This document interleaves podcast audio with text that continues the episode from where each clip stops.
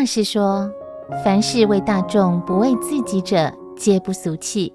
在团体中不两舌，不恶口，不闹情绪，不懒惰，不古怪，不多疑，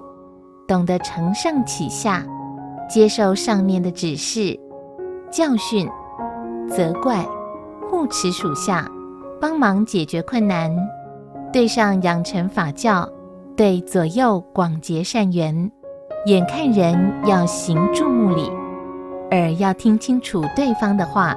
口要说好话，多赞美人，举止动作要威仪庄重，事事关心，人人知道，那就是最好的一个重了。